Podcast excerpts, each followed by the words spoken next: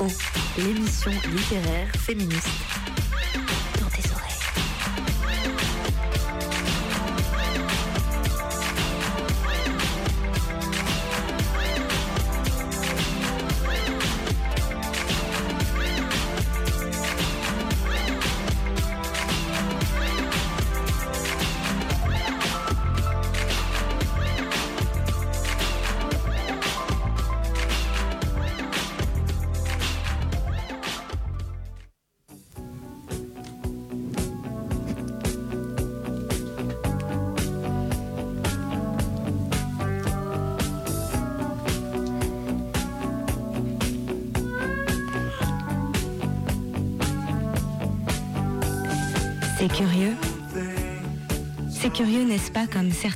ressemblent à des oiseaux.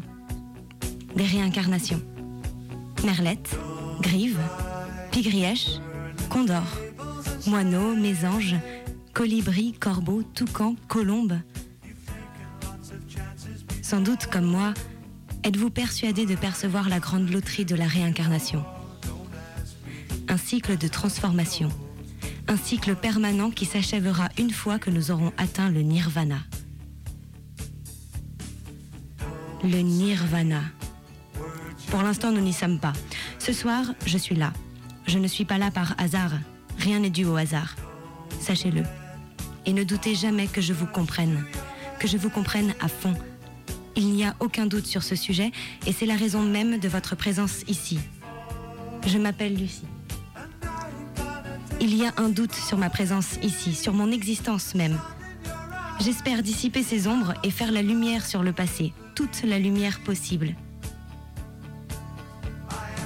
Nous allons à présent vivre ensemble une grande expérience, une expérience inédite, une plongée en direct dans la pensée d'une personne présente ici ce soir.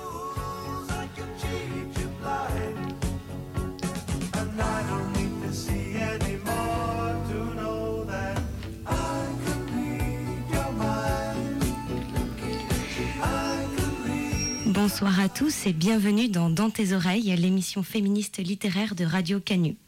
Vous venez d'entendre un extrait de Une illusion amoureuse de Myriam Boudenia sur une musique de The Alan Parsons Project, Eye in the Sky. Myriam, bonsoir. Bonsoir. Merci d'être venue. Oui, je vous en prie. Myriam, tu es autrice dramatique, tu écris principalement du théâtre, tu es aussi comédienne et metteuse en scène. Est-ce que tu veux nous parler de tes débuts, de ton parcours? Comment tu as découvert le théâtre et comment tu en es venue à l'écriture? Oui, alors, euh, comment je suis venue au théâtre? Je suis venue au théâtre par le spectacle, c'est-à-dire par euh, les spectacles de fin d'année, je dirais. C'est venu, je pense, euh, parce que je faisais de la danse, de la danse classique. Et j'adorais regarder les grandes qui se maquillaient, qui faisaient des chignons dans leurs beaux costumes. Et on faisait des spectacles de fin d'année dans un très beau théâtre à Chalon-sur-Saône. Et je trouvais que c'était super, euh, ce rapport à la scène. Et très peu de temps après, j'ai commencé le théâtre. Et hum, ce goût-là du plateau, en fait, m'a jamais quitté. Et puis parallèlement à ça, j'étais une grande lectrice. Et j'écrivais des petites nouvelles, des petites histoires, des contes, des choses comme ça. Et j'ai commencé, j'ai écrit ma première pièce de théâtre, qui était une pièce en un acte, quand j'étais au lycée. Et voilà, j'ai continué, j'ai fait des études littéraires, et hum, plutôt classique, très classique, grec, latin, tout ça. Et j'avais très très peu de temps pour faire du, théâtre. Et, euh, et finalement, j'ai décidé d'en faire mon métier quand je suis arrivée à Lyon. Euh, donc après une prépa, euh, une prépa littéraire euh, hippocagne, cagne de, l'enfer, je me suis dit bon bah je, je, vais faire du théâtre, mais c'était pas évident d'épouser cette voie-là, donc j'ai quand même continué à faire mes études et euh, et j'ai fait un cours de théâtre à Lyon. J'ai rencontré plein de gens super. À l'issue de cette formation, j'ai créé ma première compagnie. On n'était que des filles. On a monté une première pièce. euh, on était un quatuor de comédiennes. On a monté une première, une première pièce américaine qui s'appelait Indépendance euh, de Lee Blessing. Et puis, au bout de, de cette création qui était super, on n'a pas trouvé de texte pour quatre comédiennes qui nous plaisaient. Donc, je me suis dit, bah, bah, je vais en écrire une pour nous. Voilà. Allez, Ça a commencé comme ça. Ça, c'était en 2005. Et c'était quoi euh, ton premier euh, texte que tu as écrit? Mon premier texte euh, de théâtre ou, de le fiction? tout premier que tu as écrit, tu disais quand tu étais jeune Alors, le- le- la première histoire que j'ai écrite, ça s'appelait À la piscine. C'était l'histoire de trois sœurs qui plongeaient dans une piscine et au fond de la piscine, il y avait un autre monde. Il y avait des sirènes, des tritons, des machins. Euh, ça faisait deux pages, hein, donc c'était assez euh, rapide. Euh, hop, hop, hop, c'est super, ce monde souterrain, enfin, ce, pas souterrain, sous l'eau. Déjà, l'histoire de l'eau. Et elles s'amusaient, elles s'amusaient. Et puis tout d'un coup, elles entendaient à la surface leur mère, parce que c'était des sœurs, qui leur disaient il y a du poulet. Et donc elles remontaient à la surface pour, euh, pour aller manger du poulet. Et c'était, euh, je dois le dire, une histoire illustrée. Donc il y avait quand même des dessins qui étaient dessin super. poulet, Il y avait, il y avait tout Que ça. toi, t'avais dessiné. Tout à fait. Donc c'était à la piscine, c'est mon premier texte de fiction. Et puis, euh, et puis ensuite, mon premier, ma première pièce en, une- en une scène s'appelait Acte 1, scène 1, l'aléatoire. Et c'était encore l'histoire de trois petites filles hantées par des, des cauchemars qui essayaient de s'en sortir. C'était ça les premières choses. T'as deux sœurs ou c'est un hasard que tu parles Pas du tout, j'ai deux frères. Donc euh, voilà, Ah. je pense que tout est lié. sûrement un lien. Du coup, on va écouter une petite musique de Jeanne Hadid, Be Sensational.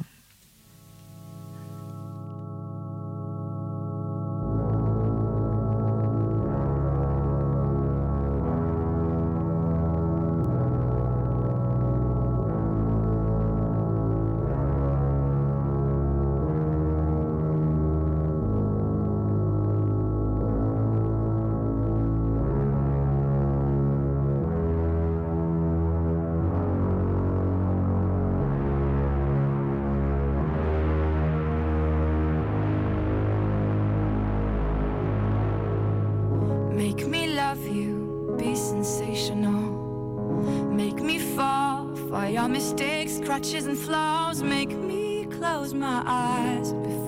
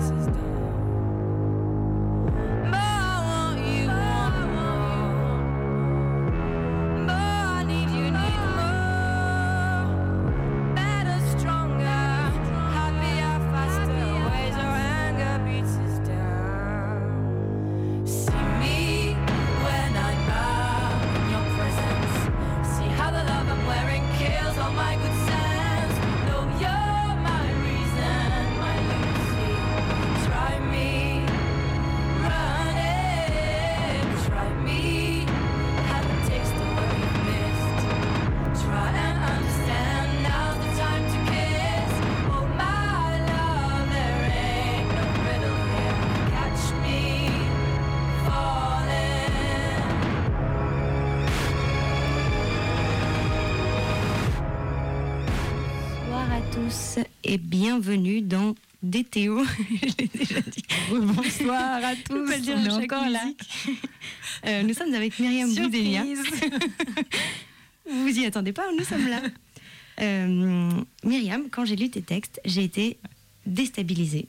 parce que euh, j'aurais bien aimé euh, recevoir tes textes et me dire oh trop facile, il y a un fil rouge sur tous les textes de Myriam Boudenia, euh, tirer le fil et puis je vais poser toutes les questions. Pas du tout. Euh, tes pièces sont toutes extrêmement différentes. On se retrouve dans plein plein de lieux différents. On se retrouve dans des villes. On se retrouve dans une forêt, dans ta pièce euh, La nuit s'installe, dans un cimetière, euh, dans le triptyque Les pissenlits, dans une salle de spectacle avec une illusion amoureuse, et j'en passe. Et à chaque fois, on a plein de personnages différents. On croise dans tes pièces des adolescents, des chômeurs, des mentalistes, des journalistes, des terroristes, des révoltés, des morts. Euh, et du coup, je voulais savoir, est-ce que quand tu écris, à chaque fois, tu te challenges Est-ce que tu te dis, euh, tiens, je vais partir tout à fait ailleurs Ou est-ce que comment tu écris, Myriam Ah, c'est rigolo, je, je me suis jamais posé la question comme ça. Euh, pour moi, c'est vraiment une, une, géographie assez, assez unique, bizarrement, par rapport enfin, contrairement à ce que tu peux ressentir. C'est-à-dire que j'ai vraiment des lieux qui sont euh, que je connais bien, dans lesquels je vais, etc. Et du coup, j'ai vraiment le sentiment de, naviguer dans un, lieu, quoi.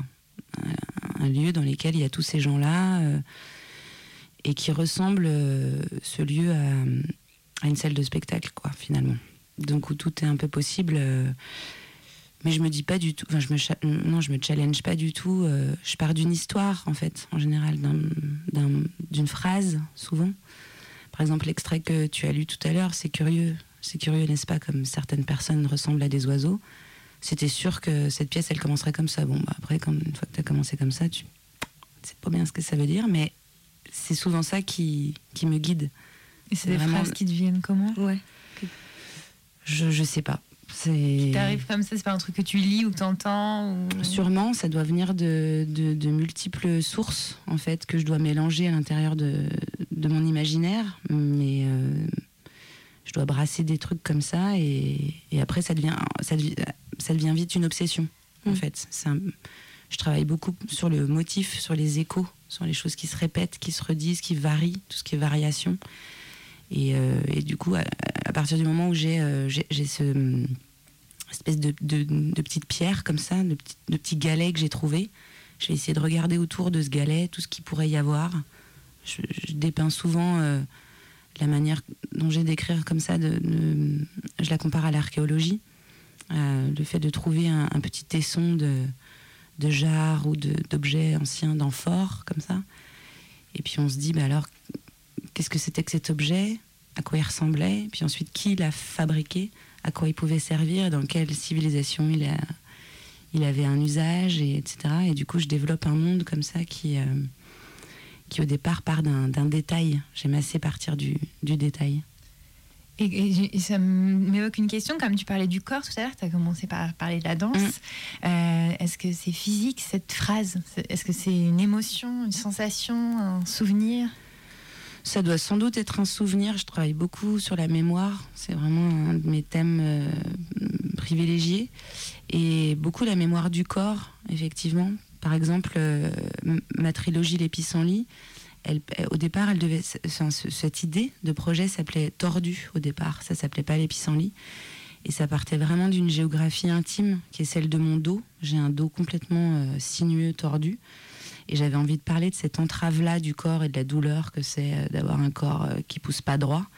Et donc après, c'est arrivé à la métaphore de ces fleurs qui sont pas des fleurs, des belles fleurs, c'est des, fleurs qu'on qu'on n'aime pas bien, les pissenlits. Donc tout ce qui est euh, à la marge, euh, tordu, euh, qui, qui pousse pas droit en fait. Donc effectivement, ça me fait cet écho-là au corps où effectivement, moi, quand j'ai commencé la danse classique, bon, bah, c'est- vraiment l'endroit de la rectitude, quoi, de quelque chose de. Et en même temps, ça me fascine assez. Enfin, j'aime, beaucoup ça aussi. Mais tout ce qui fait un petit pas de côté, qui boite, qui boitille, qui. Ouais, tout ce qui est. ouais, boitiller, ça me, ça me va bien. En tout cas, moi, je boite dans la vie. Mais physiquement ou euh, Ouais, physiquement et du coup, mentalement, ça se, ça se contamine. ça va de pair J'aime bien les personnages qui, qui déraillent. Tu dirais que t'écris en boitant? Ouais, je pense. J'aime bien ce qui est pas régulier, qui est euh, syncopé. euh. Voilà, Et ça, ça provoque quelque chose, je pense, dans, le, dans la manière de le lire ou de l'interpréter, cette chose-là. Enfin, je- je- j'espère que ça provoque du physique, en tout cas. Et euh, je voulais évoquer le fait que tu réponds à beaucoup de commandes d'écriture, mais tu écris aussi des textes spontanément. Mm. Et du coup, voilà, tu parles de ton processus de, tu pars d'un détail. Euh, Est-ce que tu fais la distinction entre quand c'est une commande ou quand c'est spontané? Bah, disons que souvent dans la commande, le, le détail vient pas de moi, du coup. Effectivement, il y a, y a, les, metteurs en scène qui, font appel à moi, euh, en particulier euh, Pauline Lédé, avec qui j'ai travaillé là les deux dernières années. Euh, elle est venue avec une idée, quelque chose qu'elle avait envie de- d'explorer. donc effectivement, dans ces cas-là, moi je m'empare de, ces questions-là, je m'empare d'un désir en fait. Et ensuite, je, je- le fais mien. Et je vais essayer d'y trouver moi ce que je peux comment je peux remplir cette, euh, cette chose là en fait donc effectivement c'est un, tout petit peu différent mais finalement ma, assez vite ça- ça- c'est le même processus quoi Tu arrives à ramener une commande, le lieu dont tu parlais tout à l'heure, Mm. qui est un peu ce lieu euh, commun à toutes tes Mm, pièces. Même les commandes, tu arrives à les ramener. euh, ouais je pense que c'est vraiment essentiel sinon c'est très dur de ça peut être un, un process un peu long de le ramener à soi mais sinon c'est sinon on remplit des cases enfin c'est quelque chose qui est pas très excitant Et euh, là, il faut quand même, ouais, c'est toujours intéressant avec les contraintes, c'est de les tordre un peu pour, euh, pour arriver à encore ce, ouais, cette, cette- notion de torsion, quoi, d'essayer de.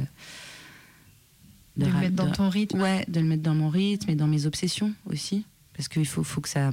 Une commande, c'est pas, euh, c'est pas je veux ça et tu me donnes ça. Enfin, c'est, un dialogue, c'est continuellement en, en- perspective, en questionnement, en- en- même en conflit, même si c'est pas des conflits. euh, quand je dis ça, c'est, pas une question de, violence, mais c'est, euh, ça frotte quoi. Il y a des univers qui, se- répondent et puis après il y a la, question de la création avec euh, la, mise en, corps et en voix par les, comédiens, où là c'est encore une autre, euh, étape euh, du travail. Quoi. Ça marche. Euh, je voulais qu'on lise un extrait, un autre, de ta pièce Palpitant et dévasté. Je vais juste contextualiser un tout petit peu l'extrait. C'est la première scène de la pièce. Euh, on entend un couple le jour de leur mariage. Euh, ils viennent de se dire oui. Et le mari a entendu pour la première fois le deuxième prénom de sa femme, qui s'appelle Céline Oksana. J'aimerais comprendre, c'est tout. Comprendre, comprendre. Mais il n'y a rien à comprendre, Christian. C'est comme ça, c'est tout. Viens, on nous attend. Pourquoi tu me l'as jamais dit? Mais je ne sais pas. Je n'y ai jamais pensé. Viens. C'est bizarre, j'ai l'impression que tu me l'as caché délibérément. Mais pas du tout. J'ai l'impression tout d'un coup de ne pas te connaître. Céline, pourquoi tu me l'as pas dit avant? Pourquoi a-t-il fallu que je le découvre un jour comme aujourd'hui? Une explication? Non. Laisse-moi. Je dois parler aux invités. Tu dois parler aux invités. Il y a une quantité de gens que nous devons saluer, remercier, à qui on se doit de parler. Un jour comme aujourd'hui. Attends, j'ai le sang qui tape là. Touche. Touche, Céline. Remets-toi, bon sang. Il n'y a rien de grave. Si, si, tout s'écroule. Le monde est en train de s'effondrer sous mes pieds. Céline, je suis trahie. Tu en fais trop, Christian. Tu arrêtes ça maintenant. Tu souris, on se tient la main et tout va bien. Embrasse-moi. Qu'est-ce que tu me caches encore? C'est un détail, pas de quoi fouetter un chat. Le diable se cache dans les détails. Tu es insupportable, Christian. Je n'ai pas de malice, je suis transparente. Tu peux tout lire sur mon visage. Qu'est-ce que tu vas imaginer? Qui me dit que tu ne composes pas le, visage que je veux voir? Moi, je te le dis. C'est le serpent qui se mord la queue.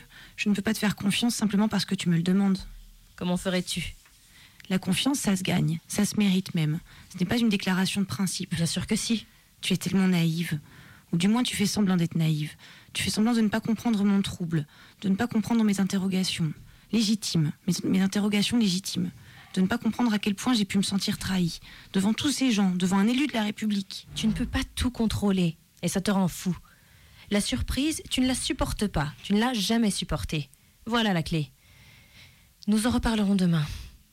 Après la nuit, tu verras qu'il s'agit d'un détail sans importance, qui n'a aucune conséquence sur nous, notre vie, notre union, notre amour, sur la confiance que nous nous portons. Tu ne découvriras tout ça que demain. Fais-moi confiance. Range tous tes doutes quelque part pour aujourd'hui. On y reviendra demain si tu veux. Alors Marianne, tout à l'heure, j'ai parlé de tes pièces qui étaient très différentes, euh, en tout cas pour moi dans le décor, Euh, mais j'ai quand même relevé des thèmes qui revenaient, euh, notamment le thème de l'identité. Tu déclines le thème de l'identité dans plusieurs de tes pièces, euh, soit comme euh, une célébration des origines, c'est ce que moi j'ai vu dans ta pièce Buchuka, soit c'est l'identité comme le point d'un héritage, comme euh, dans cette pièce dont on vient d'entendre un extrait palpitant et dévasté, soit c'est la question de qu'est-ce qui nous définit, comme dans Lâcher la bride, où on a un personnage qui après un accident se retrouve en fauteuil, ou encore dans la pièce Le Médaillon, où on a un personnage qui est amnésique de son passé. On a aussi la question de l'identité dans Souterrain, dans qu'est-ce que l'identité euh, comme bien euh, privé, j'ai envie de dire. Euh, et toi-même, tu as des origines algériennes, c'est bien ça? Alors oui, oui, c'est la question des origines. Elle est là. On y. On l'attendait. Oui, oui, tout à fait. Oui, donc Palpitant et dévasté, effectivement, c'est une pièce qui, est, qui, qui, est- qui, qui fait un peu la synthèse, je pense, là-dessus. C'est une pièce que, je- qui, est, qui est en fait un peu en cours parce que là, je vais la, je vais la reprendre, je vais la re- retravailler. C'est une pièce que je vais mettre en scène. Euh, donc je vais, je vais faire une, une première étape de travail en septembre prochain, d'ailleurs. Je, je vous invite tous à venir voir ça Où ça? Au théâtre de l'Élysée. Euh, on fera une lecture, euh, c'est juste la première étape. Euh, donc, pour revenir à, à cette question-là, euh, donc euh, mon père est algérien, mais il s'avère que ma mère est ukrainienne. Donc, euh, mais ça se voit pas cette histoire d'Ukraine. Par contre, ça se voit cette histoire d'Algérie dans mon physique et dans mon nom. Ça s'entend, ouais. Donc, euh, c'est, c'est- donc moi, je, je- je suis un peu née en France par hasard. Donc cette question-là, en fait, c'est pas tellement des questions que, que j'ai eu à me poser moi, mais qu'on m'a beaucoup renvoyées. C'est, souvent ça, la question des origines, c'est qu'on on, nous demande toujours d'où on vient, alors qu'on a envie de dire bah, de, de Saint-Rémy, euh, Saône-et-Loire, euh, voilà. Mais en fait, on nous dit oui, non, mais euh, Ouais. il y a, il y a autre chose, quoi. Donc, euh, donc c'est, une question, voilà, qui a, qui a toujours, oui, accompagné tous mes textes. Effectivement, l'injonction, en fait, à dire qui on est, d'où on vient, euh, sachant que c'est des histoires très compliquées, très trouées, très lacunaires. Moi, il me manque énormément d'éléments, en fait. Donc, effectivement, j'ai fait une, pièce qui s'appelle Bouchouka euh, en 2008, et oui, qui célèbre, si on veut. euh, dans la pièce, il y a une partie qui s'appelle euh, l'Eldorado, pays du père. Donc l'Algérie, c'est le, moment de l'enfance pour mon père. Mais c'est aussi le moment de la guerre, qui est son adolescence, etc., dont il parle beaucoup moins. Euh, donc c'est une sorte de, oui, d'Eldorado rêvé. C'est un, pays dans lequel je suis allée qu'une seule fois quand j'avais 5 ans, et donc que je relate dans cette pièce-là, qui est très très intime, très personnelle, euh, qui épouse la forme d'un conte euh, que mon père me racontait. C'est un peu pour moi le seul lien que j'ai avec l'Algérie, même si j'ai- connu euh, ma famille algérienne qui venait nous rendre visite. Mais pour moi, euh, les paysages, les personnages, l'ambiance, la langue, c'est celle de ce conte-là, c'est celle de cette tradition orale que m'a transmise euh, mon père. Euh, donc j'ai, voilà, c'est un moment de ma vie très particulier quand j'ai écrit cette pièce-là. Et, et donc j'y suis revenue et Palpitant et dévasté, c'est un peu le pendant, euh, qui est un peu plus le côté euh, slave de, de mon, de, de mon histoire, qui est alors vraiment là complètement euh, flou et romanesque et fantasque pour moi. Enfin, c'est vraiment. je... Donc moi, mon deuxième prénom, c'est Stéphania. Donc c'est très bizarre. C'est pas Yasmina, c'est pas Aïcha, voilà. Donc donc il y a toujours eu cette, euh, cette double, double culture, sauf qu'en fait, je n'ai aucune. euh, euh, mes parents ne m'ont rien transmis. Comme plein de, plein de gens en France. hein. je veux dire, il y a- je ne suis pas du tout la seule à. Donc je ne sais pas parler arabe, je ne sais pas parler ukrainien, je ne suis pas musulmane, je mange du porc, sachez-le. Euh, et je bois de l'alcool. Donc euh, voilà, euh, blague à part, oui, c'est vraiment quelque chose qui me semble être très intéressant en ce moment, beaucoup en France, je trouve, ces questions-là.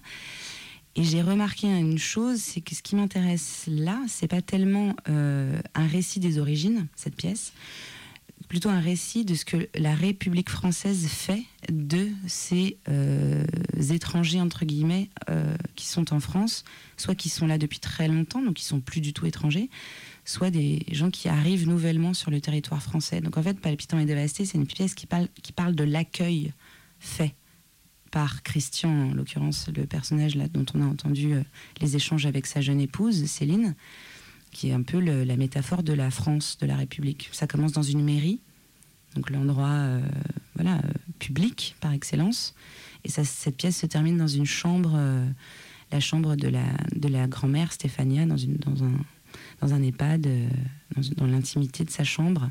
Et dans cette chambre, elle va traverser l'Europe entière pour arriver.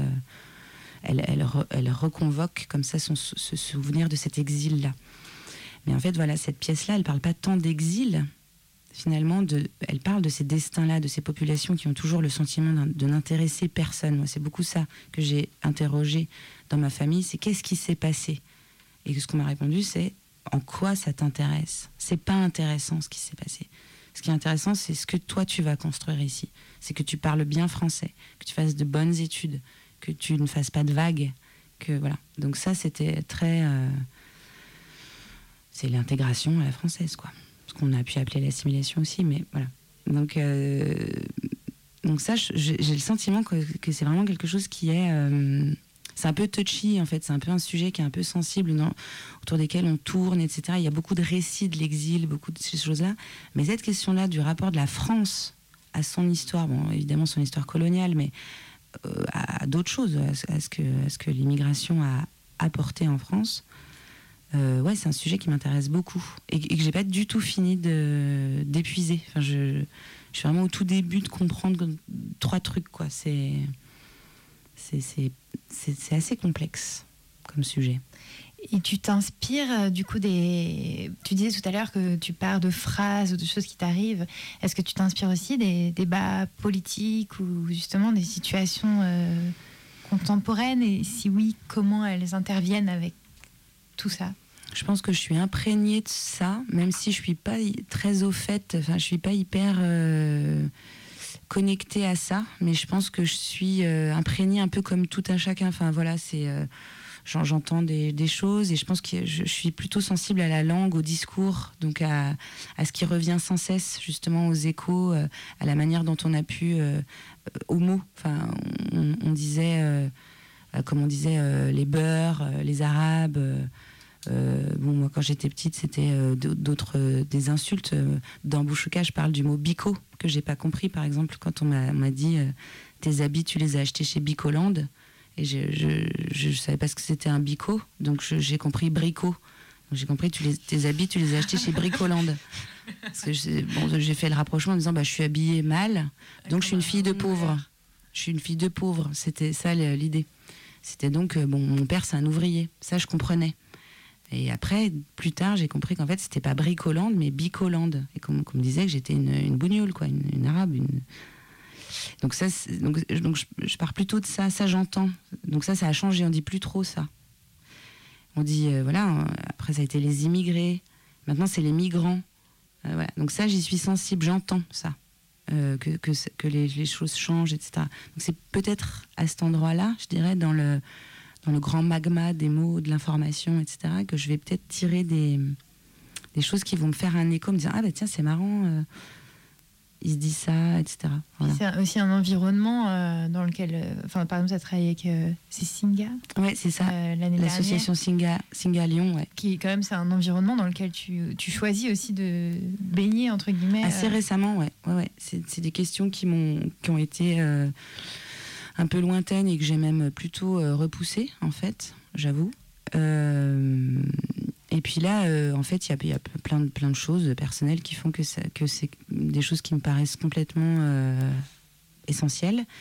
Et l'année dernière et l'année prochaine, je continue d'ailleurs avec eux à travailler, à, à faire du théâtre avec des, femmes. C'est un groupe non mixte, euh, volontairement, de femmes qui viennent d'arriver sur le territoire français et des, ce que Singa appelle des locales. Ça veut dire que c'est pas forcément des françaises, mais des personnes qui maîtrisent les codes socioculturels français. Donc ils sont plutôt là depuis un petit moment. Et donc l'idée c'était de créer un groupe de femmes qui faisaient du théâtre ensemble et de se rencontrer sur le plateau de théâtre et de pas travailler le témoignage, de pas travailler euh, l'injonction à raconter à nouveau son histoire, son exil, tout ce que ça comporte comme souffrance, mais plutôt de se dire euh, qu'est-ce qu'on a à faire ensemble sur, sur une scène, c'est quoi cet endroit bizarre qui est une scène de théâtre, qu'est-ce qu'on peut y faire ensemble, et franchement c'est c'est sublime ce qu'on peut y faire. C'est vraiment un- une expérience que je qui a vraiment changé ma vie. Du coup, ça, c'est- tu vois un peu le théâtre comme un endroit pour euh, guérir ou soigner, pour partager, pour euh, comment? Moi, je pense que le théâtre, c'est un endroit d'émotion, d'abord, de, de vivre des émotions, de, les transmettre. Et pour moi, c'est lié à l'écriture. hein, c'est toujours le même, la même chose que. C'est le, comment dire l'étymologie du mot euh, écrit, enfin auctoritas quoi. L'auteur, c'est euh, c'est pas pas l'autorité, c'est aussi euh, augmenter. Donc c'est augmenter le monde. Euh, c'est l'écrivain, l'artiste, c'est celui qui, qui a le droit d'avoir plein de vie. Et du coup, ça, c'est quand même la moindre des politesses que de transmettre ce- cette chance-là qu'on peut avoir de. En fait, ta vie, elle est comme ça, mais sur scène, tu peux être une impératrice, quoi. Vraiment. Et on va vraiment y croire. Ça va durer un temps. C'est pas toute la vie. Mais ce temps-là, comme il est extensible, comme les ellipses euh, sont autorisées au théâtre, du coup, on peut rester en boucle dans une ellipse. Donc, c'est pas mal. Attends, je peux répéter, j'ai pas compris. J'ai pas compris, pardon, on peut rester en boucle dans une ellipse. Ça a l'air chouette, mais. tu vois, comme, comme tu peux te dire que comme l'ellipse est, est possible, tu peux, euh, tu, tu peux, euh, c'est le souvenir, c'est euh, c'est Proust quoi. Si, si tu restes en boucle euh, dans, dans la recherche du temps perdu, tu sais, à la, à la fin de la recherche, il commence à écrire. Donc tu es obligé de recommencer du côté de chez Swann. Tu commences le début.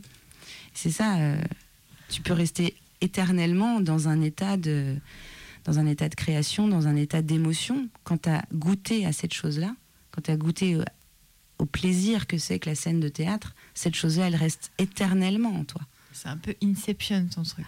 On sait pas Ouais, quand, en quand moins, est-ce qu'on est dans la euh, réalité. En moins mercantile, parce qu'une Ouais. leur problème, c'est de braquer un Ouais, compte en banque. C'est quand même pas une idée. Ouais, c'est euh, quand même un film qui raconte que euh, ça. mais c'est vrai que. En fait, c'est ça hein, l'histoire. C'est-à-dire que c'est Ouais. toujours décevant. C'est-à-dire que finalement, ils, ont, ils Et font là, tout ça pour braquer un, un mec. Et là, c'est pour gagner des vies. C'est quand même Là, c'est plutôt pour gagner des vies et euh, ouais, augmenter, augmenter sa vie, augmenter sa vie, avoir, euh, avoir le choix de ça. Et ça, euh, c'est la, plus belle découverte que moi personnellement j'ai faite euh, sur scène. Ce moment où le temps peut s'étirer infiniment et par le souvenir réactiver sans cesse cette chose-là.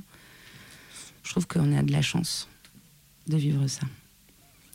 Eh ben, je vous propose d'écouter sur ces belles paroles une musique de Nina Simone, Ain't Go No.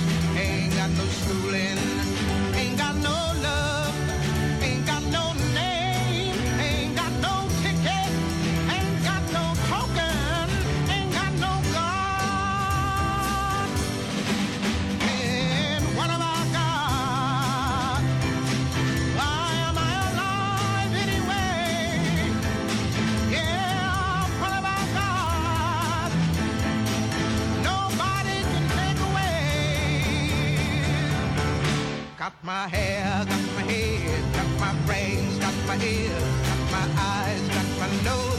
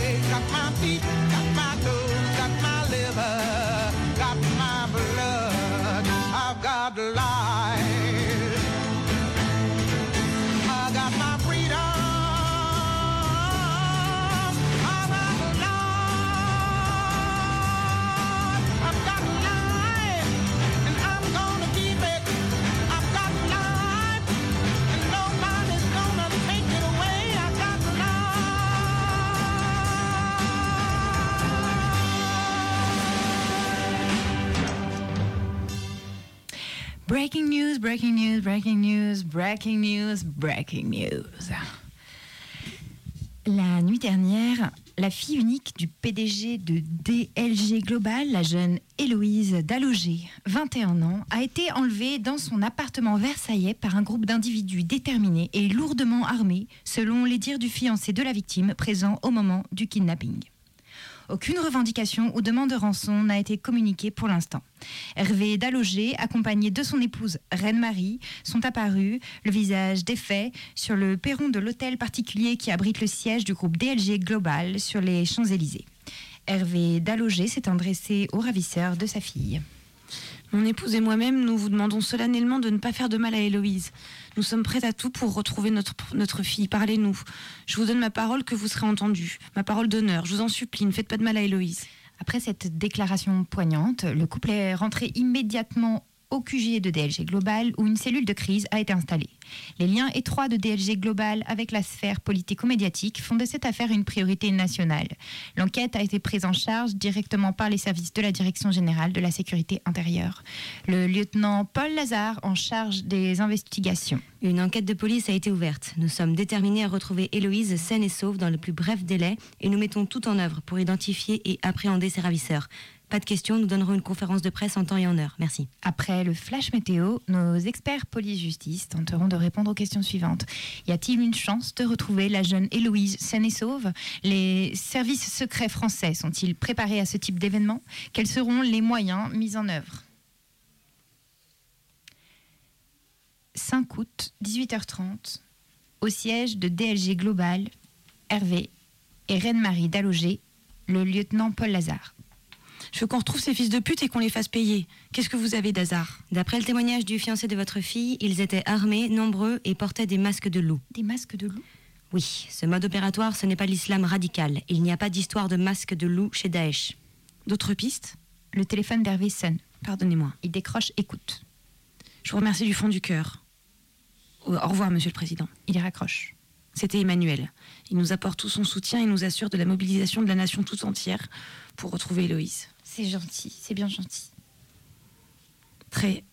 Et on en était, on en était où d'hasard Pas d'islam radical, ok. Et donc la suite? Avez-vous des raisons de penser qu'on pourrait en vouloir personnellement à votre fille? Absolument pas. Nous avons élevé Héloïse avec l'idée du travail, du mérite. Elle n'a jamais étalé ses privilèges. Il est évident qu'on en veut à notre argent. Et nous paierons, cela va sans dire. Avez-vous des ennemis, monsieur? Vous vous foutez de moi Vous croyez qu'on en arrive là où nous en sommes sans se faire d'ennemis Évidemment que j'ai des ennemis. Suffisamment hargneux pour commanditer l'enlèvement de votre fille unique, monsieur On se fait la guerre autrement d'hasard. On se vend, on se rachète, on se revend. On se vole des directeurs financiers, on casse les prix, on délocalise, on lobbyise à l'Assemblée. Mais on ne touche pas à la famille. Il ne faut écarter aucune piste tant que nous n'aurons pas de revendications. Dans un premier temps, on va diligenter une enquête sur vos concurrents. DLG Global n'est pas une entreprise comme les autres. Bien sûr que si, qu'est-ce que vous imaginez? Nous ne sommes pas des barbouzes qui traitons avec des mafieux dans des arrière-salles enfumées en signant des contrats avec notre sang. Bon sang d'hasard, s'il vous plaît. DLG Global, c'est la puissance industrielle française, c'est l'assurance du maintien de la paix, c'est l'indépendance de la France. Vous avez été au cœur de plusieurs affaires médiatisées ces dernières années. Et alors, j'ai été totalement blanchi, quel est le rapport? Il faut la retrouver, lieutenant. On vient d'entendre un extrait de Héloïse ou la rage du réel, qui est donc une pièce écrite en 2019 et que tu es en train actuellement de tourner, c'est ça? Euh, oui, enfin, euh, moi, moi, je la tourne pas, mais oui, elle vient d'être mise en scène par, euh, par Pauline Lédé. Elle vient d'être créée euh, à Théâtre en mai à Dijon, euh, en, en fin, à la fin du mois de mai dernier. Et elle sera en tournée au Théâtre de la Croix-Rousse euh, en novembre prochain. Et au Théâtre de Vanves aussi. Voilà. Très bien. Bah, moi, j'ai hâte d'aller voir ça euh, Eh au ben théâtre oui, de la. Croix-Rousse. Euh, Myriam, dans le temps qui nous reste, j'aurais voulu qu'on évoque rapidement euh, une expérience théâtrale que tu as faite qui m'a complètement euh, subjuguée. Voilà, ça s'appelle Il ne faut pas dire la vérité nue mais en chemise.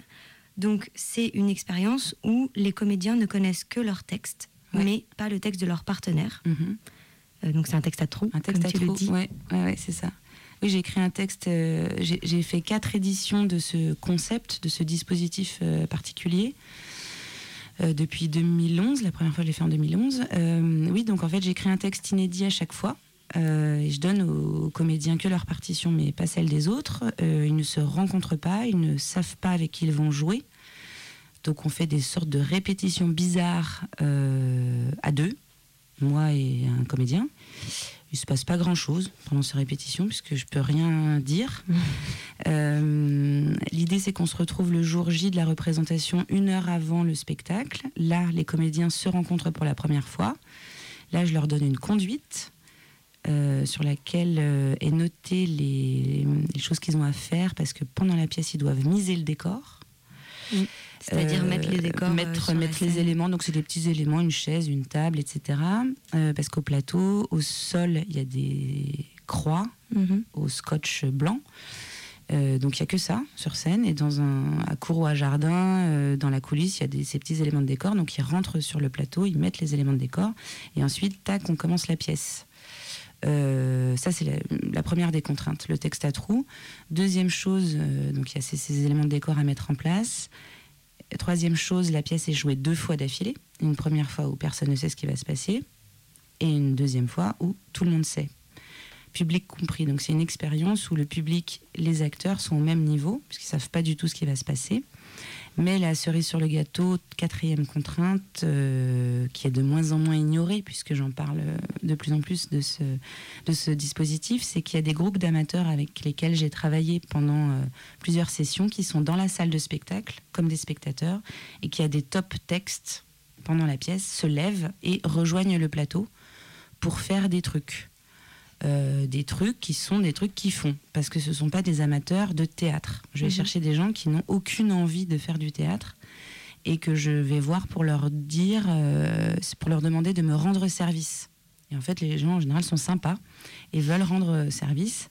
Et donc, j'ai été voir euh, des gens qui faisaient du badminton, du kung-fu, euh, De la du, rock, poterie. voilà, du rock acrobatique, de la poterie, groupe chouchou, les potières, qui en sont venus donc faire de la poterie sur scène.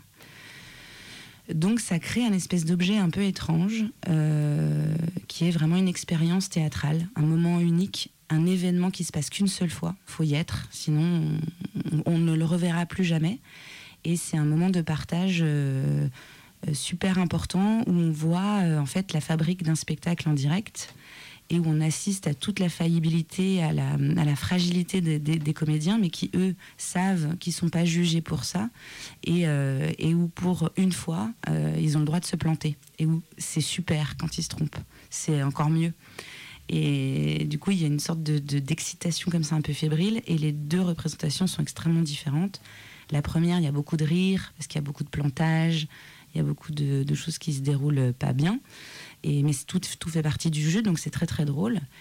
Et puis ensuite, on fait une micro-pause entre les deux versions, euh, une petite entracte très très très rapide, et on recommence. Et là, ben, évidemment, les, les comédiens savent de quoi parle la pièce, euh, connaissent euh, les enjeux de leur Mm. personnage. Ils ont très vite, c'est des pièces très courtes, hein, très peu de scènes. Et tout d'un coup, ben, comme je le dis souvent, le, le théâtre se lève. Et là, il y a vraiment une émotion extrêmement particulière. Le public n'a plus du tout envie que les comédiens se plantent. Et il y a vraiment quelque chose d'extrêmement tendu, une attention euh, très très forte, c'est très dense. L'air est très. Il y a quelque chose de. Oui, d'une émotion particulière et ça. Et ça chope comme ça le, public. Et en fait, les, les amateurs qui sont venus là pour, pour faire ce qu'ils savent faire, en fait, ils se rendent compte à la fin qu'ils ont participé à un spectacle de théâtre. Ils saluent tous.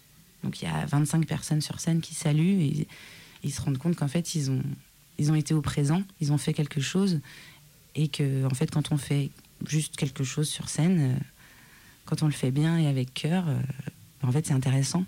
Et du coup, voir des potières faire, euh, faire monter ce, enfin, faire le tour, elles ont fait un tour comme ça, monter un pot comme ça.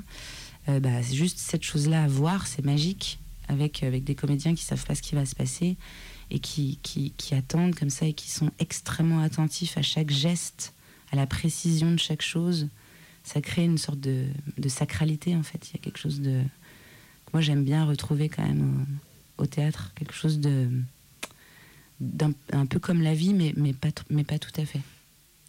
Et euh, y a les comédiens, ils comment ils l'ont vécu? Est-ce qu'ils ont bien vécu tout le truc Ouais, ils ont ou- super bien vécu. En général, ils sont super contents de cette expérience parce que c'est une liberté, c'est un jeu, c'est euh, très ludique, c'est très Mm. très drôle comme expérience. Et puis ça les met dans un endroit euh, de, de, ouais, de, de jeu, de vrai jeu, euh, JEU, quoi, de vrai, d'excitation, de se dire mais on sait pas ce qu'on raconte, on sait même pas avec qui on joue, euh, qu'est-ce qui va se passer. Donc ça, c'est très plaisant. C'est comme une façon de réinterroger euh, qu'est-ce que le théâtre? Oui, c'est ça. C'est surtout la question de, départ, c'est qu'est-ce que c'est que l'expérience du spectateur? C'était la première chose. Qu'est-ce qu'on vit en fait? C'était d'abord du point de vue de la réception. Et les retours du spectateur, du coup, là-dessus, c'était. Bah, ils sont sou- souvent euh, hyper étonnés des deux versions. Et puis c'est un moment très ludique en fait. C'est très euh, c'est très euh, c'est des soirées très gaies très très joyeuses en fait autour de ce que c'est le théâtre. Ça, ça, ça, ça casse un peu le côté que peuvent avoir certaines personnes qui sont pas habituées à aller au théâtre. Ils peuvent dire c'est un peu l'ennui etc là, là, comme il y a que des accidents comme mais que tout est prévu pour que ça fonctionne quand même il y a ce côté là ouais joyeux Puis, enfin, je sais pas, je j'ai pas assisté malheureusement à cette expérience, mais est-ce que euh, aussi en tant que spectateur, quand on voit la deuxième, euh, la deuxième fois le spectacle, il n'y a pas euh, quelque part une complicité de. Si, beaucoup. ouais. Ouais. C'est très, c'est ça qui est très fort, c'est que tout le monde se retrouve dans le même, euh, le même espace-temps, et du coup, il- les, les- les spectateurs portent les comédiens. Enfin, il est vraiment, euh, littéralement, il y a, il y a beaucoup d'applaudissements, il y a des soupirs qui vont ensemble. Je me souviens d'une anecdote. Il y avait dans une, dans une première euh, version, il y avait un des, un des comédiens qui devait jouer au badminton. Donc on lui a mis une raquette dans les mains. Il y a un des amateurs qui lui a mis une raquette, et puis il devait jouer avec un, un- un joueur, et il ratait tous les volants. Ça, ça marchait jamais, il récupérait rien. Donc c'était très drôle, ceci dit. Et à la deuxième version, il a, il a, il a rattrapé tous les volants. Mm. Donc là, toute la salle, c'était Roland Garros, quoi. Tout le monde était là, Ouah, bravo et tout. C'était donc euh, donc la, la salle le portait. euh, voilà, donc il y a vraiment, oui, le, le public se sent euh, se sent investi en fait avec. Mm. Et on, fabrique tous ensemble. Et je trouve qu'on on se rend compte à ce moment-là. C'était aussi une de, mes volontés. On se rend compte quand on est spectateur qu'on est acteur, qu'on est actif. Quand on est spectateur de théâtre, on n'est pas. euh, oui, on fait partie de l'histoire. Et, je trouve que cette forme-là, elle, elle, euh, résout pas mal de questions euh, qui me tiennent à cœur. Est-ce que c'est quelque chose que tu recherches quand tu écris justement tes textes, euh, on va dire plus classiques, et, ou quand tu les vois mettre en scène, etc. Est-ce que c'est quelque chose qui se reproduit Enfin, que tu recherches à faire? Ce que j'aime bien, c'est la rupture de ton, souvent. C'est-à-dire de, mélanger plusieurs, euh, plusieurs, euh, plusieurs, plusieurs tonalités, plusieurs genres dans un genre, dans, un, dans une pièce, pardon. Donc, euh, par exemple, la scène que vous venez de lire de Héloïse, c'est une scène qui est la, scène des médias, qui est vraiment euh, euh, une, réécriture de cette langue, de cette nouvelle langue journalistique, etc. Avec ensuite la scène de genre, avec les parents, le flic. Alors, vous avez des pistes, machin, machin. Donc ça, c'est un genre dans Héloïse. Il y a, y a cet univers-là. Mais il y a des gros, grandes trouées lyriques, euh, poétiques, euh, qui, viennent casser complètement le côté euh, polar euh, que je revendique à fond. Mais j'ai besoin d'ouvrir des fenêtres sur une autre langue. Et ça, j'aime assez. Donc je pense que ça rejoint cette question-là de la surprise. Je pense que ce qui est important pour, pour moi, enfin, une des choses importantes dans l'écriture, c'est de, de justement de pas dérouler un fil. On revient sur cette histoire de torsion, d'aller sur des, des choses qui sont euh, qui peuvent déconcerter effectivement euh, à l'écoute ou mais qui en fait font partie du même univers mais euh, mais, mais voilà qui qui font un peu des ouais Ouais, Ça oblige le spectateur à se poser une question, Mm, à mm. se réimpliquer Oui, ou à se repositionner. Je justement. pense. Ouais. Du coup c'est ouais c'est ça. C'est de se dire en fait tout est en fait la réalité. Moi ce que ce que je- je- j'aime pas quand on on parle de réalisme ou de crédibilité enfin c'est vraiment une vraie question qui est souvent posée au théâtre. En fait euh, c'est euh, euh, on ne sait pas comment les gens parlent ou rêvent. Personne ne sait. Donc il y a pas tout, tout est possible en fait. Il y a pas de a pas de crédibilité. Il y a pas ça c'est mieux ah ça marche mieux ben non, en fait, on ne sait pas tant qu'on l'a pas expérimenté au plateau. Euh, donc c'est pour ça que je m'autorise beaucoup de, de trouées bizarres, différentes. Moi j'aime beaucoup l'étrange, les, hum, les choses qui sont...